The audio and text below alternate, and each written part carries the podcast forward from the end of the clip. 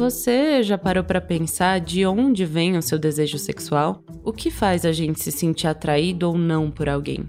E se as nossas preferências forem discriminatórias, por exemplo, elas também devem ser respeitadas? Essas são as questões que a filósofa feminista Amia Srinivasan, professora de Oxford, se pergunta no conjunto de ensaios O Direito ao Sexo, que acabou de sair no Brasil pela editora Todavia. A resposta que ela chega é que o nosso desejo sexual é complexo e profundamente marcado pela cultura. Isso acontece porque, segundo ela, o sexo não está imune às relações de poder, às diferenças sociais e às várias outras esferas da nossa vida. Para tratar dessa questão, ela cunhou o termo fuckability, que em português seria algo como fodabilidade, a possibilidade que alguém tem de transar. E essas relações de poder são construídas justamente por opressões como o racismo, o capacitismo, a transfobia, entre outras coisas. São discriminações que aparecem em tudo que a gente consome, nas séries, nos filmes, nos livros, o que levanta a questão sobre como os preconceitos se entrelaçam ao nosso desejo sexual. Só que esse é um debate delicado.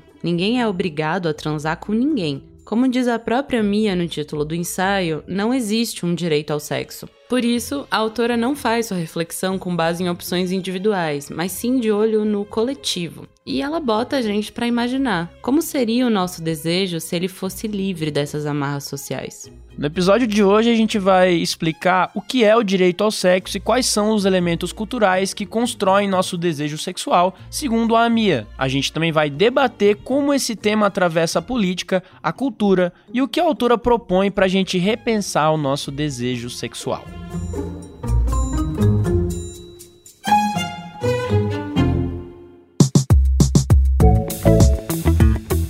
Você está ouvindo o Expresso Ilustrada, o podcast de cultura da Folha, com episódio novo todas as quintas, às quatro da tarde. Eu sou a Carolina Moraes. Eu sou o Lucas Breda e a edição do programa de hoje é da Natália Silva, a nossa DJ Natinha, aquela que equaliza as vibrações no sexo. Faz algum sentido isso?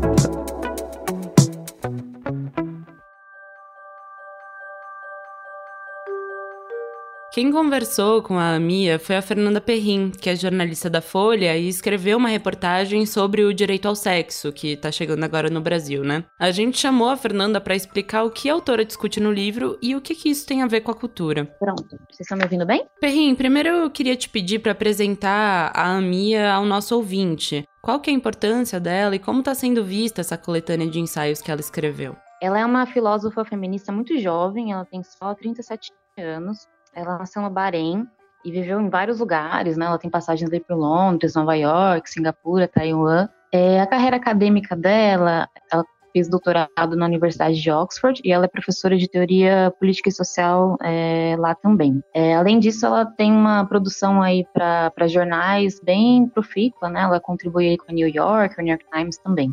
O livro, na verdade, nasceu de um ensaio que ela publicou em 2018 na London Review of Books, em que ela questionava ali se havia um direito ao sexo. Né? Ela, no, no livro publicado agora, ela acabou adaptando um pouco esse título, mas a origem é esse mesmo ensaio lá de 2018. Esse ensaio, tanto quanto o livro agora, ele está sendo muito bem recebido, né? Ele, ele traz questões ali, muito importantes para dentro do feminismo, mas ele também foi muito polêmico. Então, por exemplo, muitas feministas responderam ao ensaio dela com questionamentos de se ela não estaria trazendo de volta um moralismo para dentro da discussão sexual. E aí, inclusive, até no, no livro, ela amplia essa discussão e tem todo um capítulo ali em que ela responde várias críticas que ela recebeu primeira publicação do ensaio lá em 2018. No livro, ela também amplia essa discussão para vários outros temas ali. Então, tem um capítulo, por exemplo, que ela vai discutir falsas acusações de estupro, tem outro que ela discute feminismo e capitalismo, tem um só sobre relação entre professores e alunas e um sobre pornografia. E só voltando um pouco nesse, nesse ensaio que você comentou, é, o que que ela estava falando ali, o que que ela estava discutindo ali e por que que as pessoas apontaram um certo moralismo na discussão que ela propôs? Então, ela começa o ensaio discutindo o caso do Elliot Rodger. Eu não sei se vocês lembram, ele é um, um jovem que se auto-intitulava incel, né, que é essa categoria reivindicada aí por homens que se identificam como celibatários involuntários e culpam as mulheres por, por terem essa condição. É, ele cometeu um massacre em 2014 na Califórnia, em que ele mirou principalmente ali uma casa de fraternidade de, de mulheres que eram vistas ali, né, muito, entre aspas, aí, como as alfas do campus, né? Elas eram mulheres bonitas, loiras, ricas, enfim, todo aquele estereótipo. No manifesto que Roger publicou, né, logo depois de, de, cometer esses assassinatos, ele se suicidou depois, ele defende ali que a, a, frustração sexual dele é culpa dessas mulheres, especificamente essas mulheres brancas e loiras. É, e ele se vê muito injustiçado porque ele é um rapaz é, que é é, interracial, ele é branco e chinês malaio. Ele diz, por exemplo, que já viu ali parte dessas mulheres é, tendo relações com homens negros, e como assim elas preferem um negro e não alguém como eu, que sou meio branco, ou sou descendente de uma aristocracia britânica, enfim. Tem toda uma, uma ideologia racial, né, além da misoginia, que permeia esse manifesto que ele publica. O ponto da Mia, quando ela vai discutir né, esse texto do, do Roger, é que, é claro, ele não tem razão nenhuma ali em dizer que é, qualquer mulher deve sexo a ele, né? Assim, isso é uma lógica completamente perversa, que permeia a, a ideologia dos incels. Mas isso, de fato, uma questão ali que o, o perfil dele não é o perfil que essas mulheres costumam ter relações com. E aí a Mia até fez um comentário ali meio irônico, dizendo, pelo menos não até que eles façam uma fortuna no Vale do Silício. E aí ela se questiona, né? Por que, que isso acontece? Por que essas mulheres não costumam ter relações com homens com o perfil do Roger, que além de ser interracial, ela, ela descreve ele como desajeitado e afeminado. E ela diz que para responder essa pergunta, a gente precisa discutir a formação do desejo, tanto de homens e mulheres, e a ideologia que permeia é, essa formação. Então, ela vai dizer que, de fato, existe sim uma estratificação do sexo, não dá para negar. E essa estratificação ela é estruturada por vários eixos de opressão, como raça, classe, deficiência, casta, em que certos corpos atribuem mais status a quem transa com eles do que outros. Então, por exemplo, é, nas palavras do Roger, né, ele diz ali a vadia branca, loira, gostosa. Ou uma mulher asiática, como é o caso da Mia, e que ela cita ali, que é uma coisa muito forte nos Estados Unidos, né, a hipersexualização dessas mulheres. Elas são vistas mais fodíveis, né, como mais fodíveis do que é, uma mulher negra ou um homem asiático, por exemplo. E aqui é importante dizer que o fodível para ela está dentro dessa, dessa estratificação de status. Então, não é uma questão de disponibilidade daqueles corpos para sexo. Então, por exemplo, o corpo de uma mulher negra, dado o racismo e a hipersexualização, ele é extremamente fodível nesse sentido, né? Mas ele não dá status a quem transa com ele por conta da, da ideologia racista. Então é isso que ela defende que a gente precisa olhar e discutir, fazer essa crítica política do sexo. Legal. É, Fernanda, é, uma coisa que a gente que a gente estava pensando aqui, como a, ela, a Mia, ela fala sobre como a cultura acaba moldando o nosso desejo. A gente está falando de cultura no caso aqui de séries e filmes, por exemplo, ou música. É, isso também tem um papel nessa nessa construção, digamos, ideológica do desejo sexual?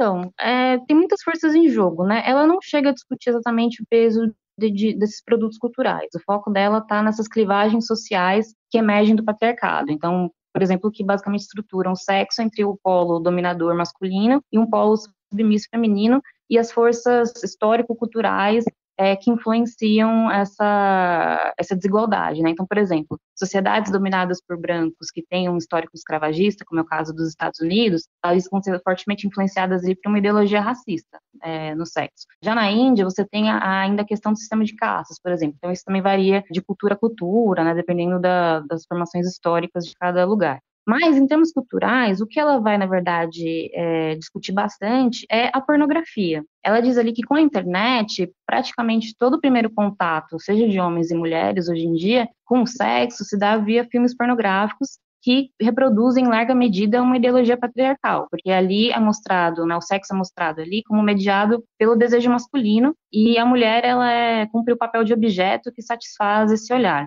Então, e também é importante ressaltar aqui que essa pornografia não é qualquer mulher, né? São as mulheres brancas, louras e gostosas, né? Para usar o vocabulário do Roger. E mesmo na pornografia gay, a Mia, a Mia vai apontar, o que é valorizado ali são os homens que performam o papel masculino, né? Do macho ali. Então, existe também uma marginalização de práticas sexuais que fogem do convencional dentro da própria pornografia. E ela problematiza bastante isso, porque a, como a pornografia, basicamente, o nosso primeiro contato com o sexo, ela acaba exercendo um papel pedagógico. e adestrador, na verdade, né? No limite é uma pedagogia adestradora porque ela ensina um tipo muito específico de sexo é, heterossexual e, e de, da mulher submissa, enfim, da mulher que é um objeto que ela não tem ali seu desejo é, contemplado, né? E enquanto produto cultural, é interessante também que ela marca que são filmes, né? Não é um texto que exige algum tipo de elaboração criativa. O filme coloca é, quem o consome no papel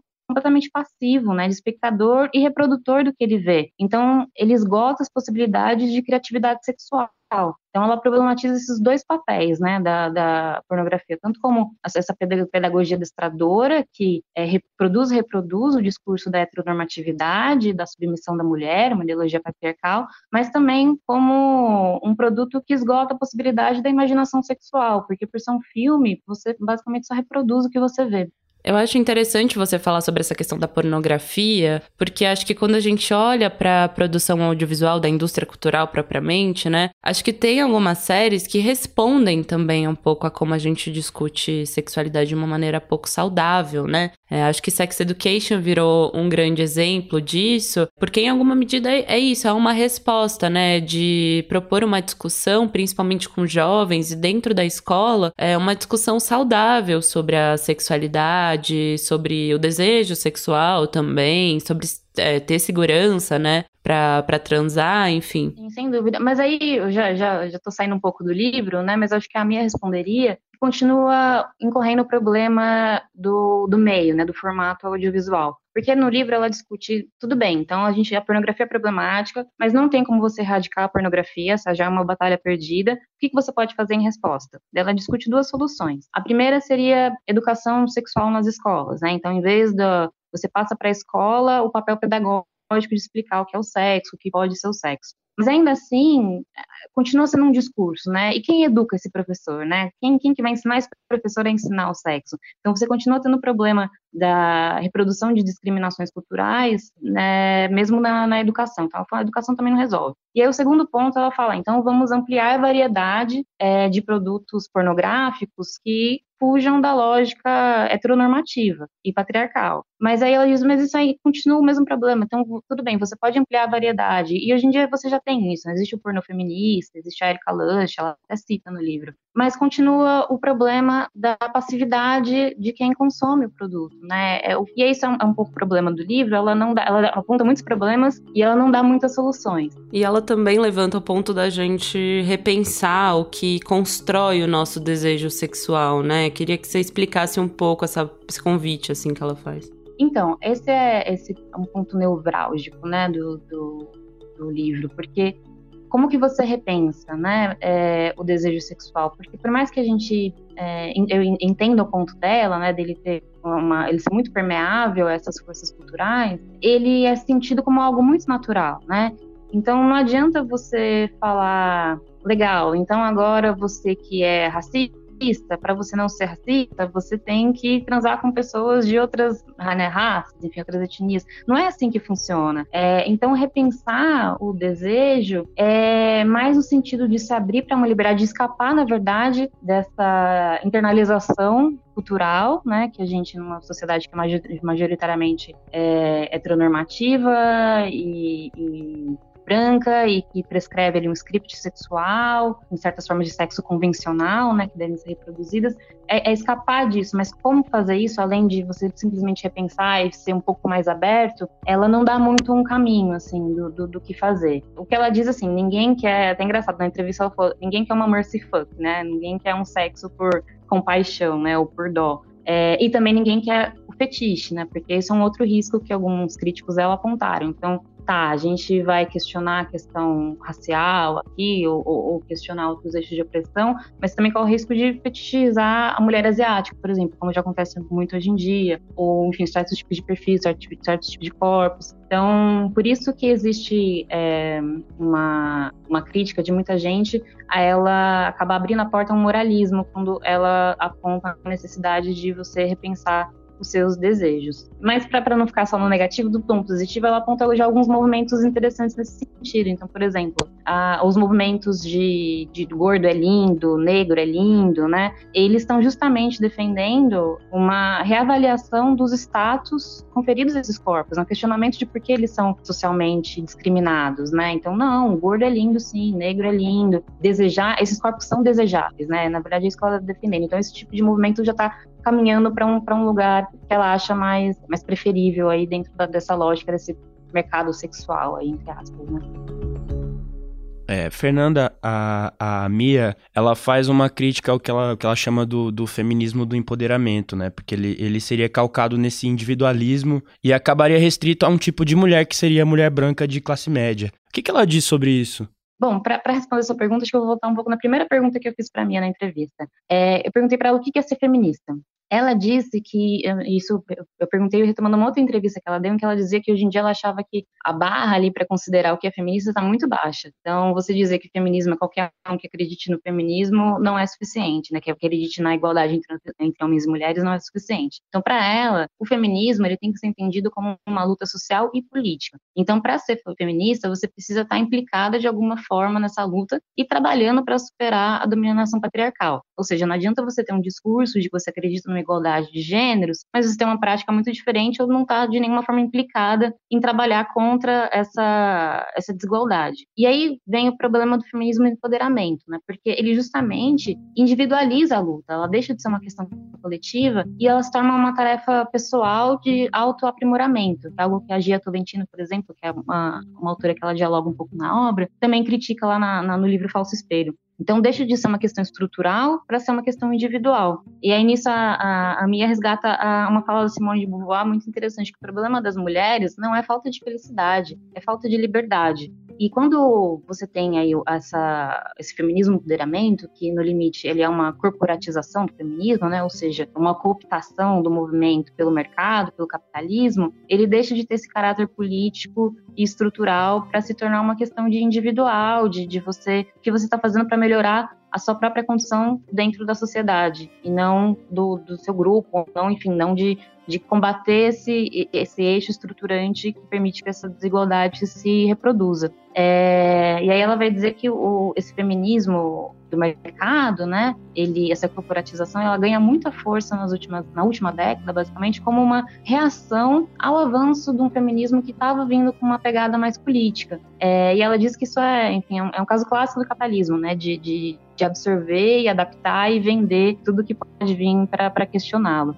E eu queria que você explicasse um pouco, Fernanda, o que, que a Mia pensa dessa vertente do feminismo que centraliza o debate sexual na ideia de consentimento, né? Como essa, esse único fator eticamente aceitável no ato sexual. Como que ela vê isso? Isso, então, ela vai dizer que quando você foca o debate no, na questão do consentimento, você esvazia todas possibilidade de poder fazer uma crítica política do desejo. Ou seja, o, o debate do consentimento, ele vai dizer que todas as preferências sexuais são preferências naturais e que devem ser respeitadas. Ou seja, se a sua preferência sexual é misógina, é racista, é capacitista, é, nada disso é questionado. Na verdade, ele acaba sendo acobertado quando a única crítica que a gente pode fazer ao sexo se limita a ele ser consentido ou não, certo? Então, é, é esse, esse risco aqui que ela, que ela vê e aí ela vai resgatar lá as feministas da segunda onda, que são muitas vezes né, vistas como moralistas e tal, porque para ela essas feministas tinham uma ambição de liberdade sexual muito maior do que a gente tem hoje quando se limita à questão do consentimento,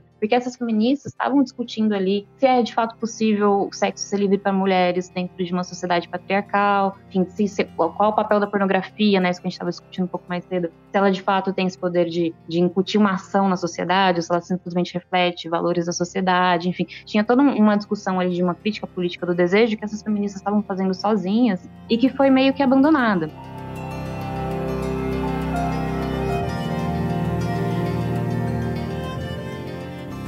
A gente também chamou o João Pereira Coutinho, que é colunista da Folha e doutor em ciência política pela Universidade Católica Portuguesa, para falar o que ele achou sobre o livro. Alô? Alô? Oi, tudo bem? Opa, Coutinho, tudo bom? Tudo bem, como é que você vai? Ele escreveu uma coluna sobre o assunto e acha que a Mia é uma das vozes mais importantes hoje para a gente escutar. Primeiro, Coutinho, queria saber o que, que você achou da leitura do Direito ao Sexo, como, como foi para você? Olha, foi dos livros mais interessantes que eu li em 2000 e e XXI por dois motivos. Em primeiro lugar, porque é sempre, para mim, é sempre fascinante ver a inteligência funcionar. Mais importante do que concordar ou discordar com um autor, uh, enfim, isso é o nível mais básico da leitura de um livro, mas mais importante para mim do que concordar ou discordar é ver a inteligência a funcionar. E uh, uh, esta autora um, é, é, uma autora brilhante e, e foi um prazer intelectual confrontar com os argumentos que ela apresentou. Por outro lado, porque me obrigou a, a, confrontar também as minhas opiniões, a repensar as minhas opiniões e, enfim, como dizia o Nietzsche, é que dizia que não há nada mais importante do que você pensar contra as suas convicções. E, e portanto, foi um, foi um grande estímulo intelectual o livro da, da Amia Srinivasan. E a Mia trata muito dessas condições ideológicas do desejo, né? É, queria que você explicasse o que que pode determinar o nosso desejo sexual, segundo ela, né? Como que ela vai construindo isso nesses ensaios? Olha, eu acho que aquilo que é interessante na, na Mia Srinivasan é que ela, apesar de se posicionar na vanguarda do feminismo do século XXI, ela faz questões que são, ela, ela formula questões que são mais importantes do que as respostas que ela oferece. Até porque as respostas que ela oferece passam normalmente por uma atitude educacional, ou seja, ela não tenta impor nada por via judicial ou política, ela procura convidar as pessoas a olharem para os problemas de um outro ângulo. E, e aquilo que eu achei interessante, enfim, há, há partes do livro dela que, que eu, em relação aos quais eu estou absolutamente de acordo. Há um, um ensaio dela sobre uh, que se chama On Not Sleeping with Your Students, significa no fundo sobre não dormir com os estudantes, em que em que a Mia faz uma comparação para mim brilhante entre a relação entre o psicanalista e o paciente e a relação entre o professor e a aluna. Eu digo professor e aluna porque os casos normalmente de natureza sexual são entre professor, mais velho, homem, e a aluna mais jovem, mulher. Normalmente é isso que acontece. E a, a ao fazer essa comparação entre a relação psicanalista e o paciente, e, ao, e, e, e professor e aluna, e ao afirmar que existe uma relação em que há também uma grande componente de transferência, que é um conceito psicanalítico, ela chega à conclusão, uma conclusão refinadíssima, de que o que acontece muitas vezes é que na relação sexual entre um professor e uma aluna, o que existe é a traição não da, da, aluna, mas a traição da vocação do professor. É, é como se o professor negasse à aluna aquilo que ela merece como aluna. E eu achei este argumento, este ensaio, grande elegância e grande, grande inteligência.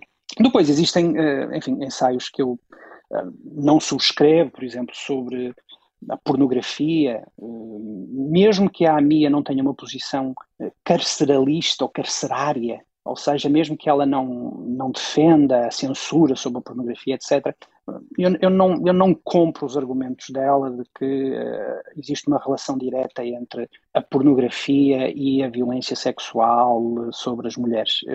Não compro porque parece-me que a violência sexual uh, sobre as mulheres é, é sobretudo provocada por outros, um, por outros fatores que ela, aliás, revisita no último ensaio do, do livro, uh, que é um bom ensaio uh, sobre a prostituição e sobre o que fazer à, prostituição, etc., em que ela, no fundo, afirma que muitas vezes ao defender-se apenas uma solução criminal, criminalizar a prostituição ou criminalizar a violência doméstica, muitas vezes esquecemos-nos do outro lado, ou seja, o que é que vai ser das mulheres, eh, por exemplo, as mulheres prostitutas que depois não têm nenhuma possibilidade de ganhar a vida, o que vai acontecer às mulheres que têm os seus maridos presos, mas depois o Estado não garante nenhuma espécie de possibilidade de sobrevivência económica. Portanto, parece-me que, que ela entra aqui numa contradição entre o que ela escreve sobre a pornografia e o que ela escreve sobre, sobre a prostituição ou sobre a violência doméstica. Mas isto, enfim, são questões de pormenor. O que interessa é que é realmente uma, uma pensadora hum, excepcional e foi um prazer enorme ler o livro dela. Ô, tinha uma coisa que, que você escreve na sua coluna é que você diz que essa ideia de, de forçar uma mudança no desejo através simplesmente da vontade, né? Seria meio que contra a natureza humana, porque não há coisa mais fácil do que desejar o belo. É, eu queria que você explicasse um pouquinho melhor essa, essa, o que você quis dizer ali e como você vê, enfim, os conceitos da Mia em relação ao, ao, ao desejo sexual. Uh, no fundo, o que ela está a perguntar é o que seria do nosso desejo se tudo aquilo que condiciona o desejo, uh, e aquilo que condiciona o desejo é, obviamente, a sociedade em que vivemos, os, os, os, os preconceitos, uh, os estereótipos de beleza, etc. O, o que aconteceria se pura e simplesmente tudo isso desaparecesse? Se nós pudéssemos olhar para o outro simplesmente como ele é e sem ter todo esse ruído social, todo esse ruído uh, simbólico condicionar o nosso desejo? Isto é uma pergunta filosoficamente importantíssima. E ela chega à conclusão que nós provavelmente passaríamos a olhar para as pessoas, independentemente da sua deficiência, independentemente de serem gordas ou magras ou isto ou aquilo, com olhos limpos. Aquilo que eu afirmo e, e também aquilo que eu penso é que não é possível pensar filosoficamente uh, dessa forma, pelo simples motivo que não é possível nós regredirmos a uma posição original. Isso é a primeira posição. A segunda posição é que, ao contrário do que parece argumentar a autora, existe uma componente natural no desejo humano, ou seja, da mesma forma que nós temos uma propensão natural para o que é doce, nós temos uma propensão natural para aquilo que é simétrico ou belo. E a ideia de que tudo é uma construção social, a ideia, no fundo, de que uh, na realidade é tudo apenas um produto de uma grande conspiração patriarcal, ou que é tudo produto de um conjunto de preconceitos, etc., para além de ser cientificamente improvável, no duplo sentido da palavra,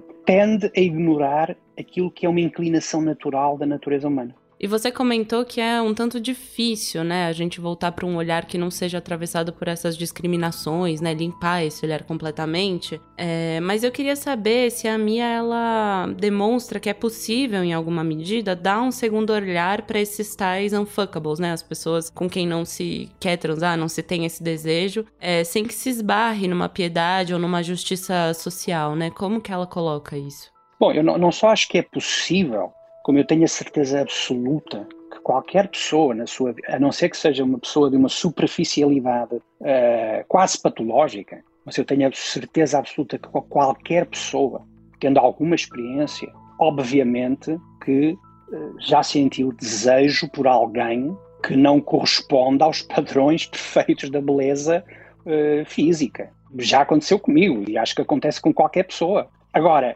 o que eu acho é que isso é, que isso é produto normalmente de uma experiência particular pessoal e não de uma espécie de, de educação geral para tentar apagar eh, os condicionalismos que moldam os nossos desejos.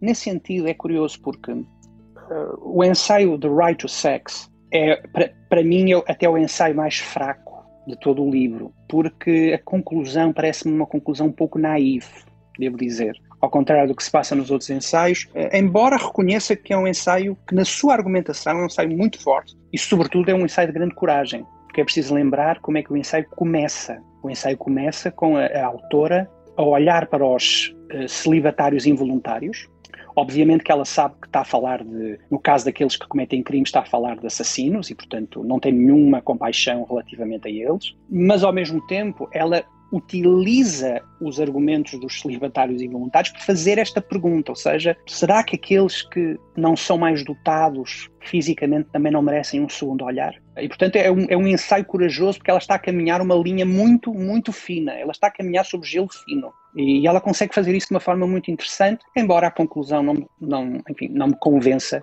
uh, totalmente.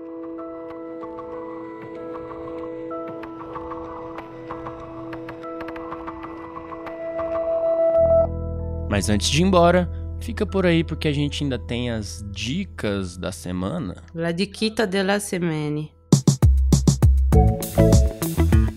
Carolina Moraes, qual é, qual é a sua dica dessa semana? Larica. Bom, o negócio é o seguinte. Eu escrevi uma reportagem com a Marina Lourenço, que nossos ouvintes já escutaram aqui no Expresso, inclusive, sobre uma nova onda de artistas brasileiros é, jovens que tem focado muito o gênero do retrato, que é um gênero que na pintura sempre teve muito atrelado à ideia de poder, né? Na antiguidade eram aquelas feições absolutamente perfeitas, é, um pouco nesse campo das ideias. É, o retrato também sempre reforçou o poder de monarcas, né? sempre nesse cenário ostensivo, enfim. Mas essa é uma geração que está usando o retrato como uma forma de se autoafirmar, né? São jovens, na sua maioria negros, que pintam pessoas negras é, famosas ou anônimas, né? É, justamente para se colocar num lugar de poder. E tem três exposições rolando agora duas em São Paulo e uma no Rio de Janeiro, com alguns desses artistas. E eles trazem uma discussão super bacana, assim, sobre como eles bebem do hip hop e do rap para pensar ostentação nos próprios retratos. É, cada um acha uma maneira plástica muito distinta de discutir a negritude. E eu queria sugerir essas exposições, né? Aqui em São Paulo tem na Galeria Luiz Estrina a exposição da Pamela Castro. O nome dessa mostra é Ostentar é Estar Viva, e além além dos retratos, tem umas outras obras mais interativas, tem um oratório para você fazer uma promessa para você mesmo, uns biscoitos da sorte lá com os recados, enfim. E bem perto, na verdade, da Galeria Luiz Estrina, da Praia Pé, tem uma exposição do Bastardo, lá na Triângulo. E ele é um cara que virou queridinho, assim, no mercado de arte agora, tá bombando. E ele também faz esses retratos tanto de figuras anônimas quanto de pessoas super conhecidas, tipo Mano Brown, Kanye West, enfim. E por fim, tem uma exposição rolando no Rio de Janeiro, é, chama Selfie, que é de um artista chamado Rafael Baron. E ele brinca justamente com essa ideia de selfie, né? Ele faz esses retratos das pessoas que parece que elas mesmas estão se dirigindo, né? Dirigindo a imagem nesse sentido. E é bem interessante, ele também é, tem chamado muita atenção, assim, do mercado. E essa exposição tá na Portas Vila Seca, que também é uma galeria. As três exposições são gratuitas. E falei demais, ufa. E você, Lucas Breda? Qual que é a Leiam a matéria dica? também. Uma, leiam a matéria da Carol com a Marina no site da Folha. Ok? Ó, minha dica, minha dica, na verdade, conversa com o episódio da semana passada sobre sample, plágio e essa coisa de fazer música a partir de música. Porque simplesmente tem um caso que é muito louco como exemplifica o episódio inteiro, de certa forma, que é a música Por Suposto da Marina Senna, que já é uma música legal na versão original dela, né, que a Marina Senna lançou. É, e aí o que aconteceu? Essa música, alguém pegou na internet, pegou e fez uma, uma, uma, uma paródia dela, ou seja, pegou a mesma melodia e fez outra letra por cima, que era uma letra, sei lá, com uma energia bissexual tremenda, em que a pessoa falava de, de, de ficar com o marido da outra. E essa música fez tanto sucesso, esse versinho na internet, que virou um funk um funk que é inteiro uma paródia da música original, que né, com outra produção, com outra batida, com outra letra, mas que é surgida a partir dessa, dessa letra original. Aí o que aconteceu essa semana? O Zé Vaqueiro, que também é um dos, um dos queridinhos da casa, né? Eu já falei tanto do Zé Vaqueiro aqui, mas ele pegou e fez a versão de Por Suposto em piseiro, sendo que é uma versão da música, não é uma paródia. Ou seja, ele realmente canta a música. Com a diferença que ele troca um verso apenas. Sim. Que, ela, que, se não me engano, ele fala: Meu sonho feliz era deitar e já cair no mar. E aí, além de tudo, no refrão ele pega e, e em vez dele cantar o refrão, ele solta um, um sample, que eu acredito ser da música original. E é um sample modificado daquela da parte da música. Então, quer dizer, ele, ele, ele pega a música, né? Ele faz uma versão da música, da mesma música, com a mesma letra, muda um pouquinho a letra numa parte da música e ainda usa um sample da própria música original no refrão, que, enfim, é uma coisa que, que ele faz bastante nas músicas dele, nessa em algumas produções de piseiro. Então, o o que eu queria indicar, na verdade, é a música Por Suposto, original, e todas as encarnações dela que estão surgindo. Eu espero que até fevereiro a gente tenha transcendido e tenha mais de, sei lá, 100 versões dessa música, porque é bom demais, o brasileiro é criativo demais. É muito bom. Zé Vaqueiro é um homem que bota um sorriso no nosso rosto, né? É impressionante. Eu fiquei imediatamente feliz com essa versão, é uma coisa impressionante. Esse foi o Expresso Ilustrado, o podcast de cultura da Folha, com episódio novo todas as quintas, às quatro da tarde. Eu sou a Carolina Moraes. Eu sou o Lucas Breda e a edição do programa é dela, da Natália Silva, a nossa DJ Natinha, aquela que administra a putaria. Essa foi boa. Essa, essa tô... Não, essa foi boa real. Então, essa na verdade é uma tag de um DJ que existe de verdade. Sério? Sério. Mas tudo bem, né? Tudo bem. Sample. Você acha que é plágio? Eu acho que não é plágio, não, velho. Acho que tá tudo bem. É isso. Um beijo, hein?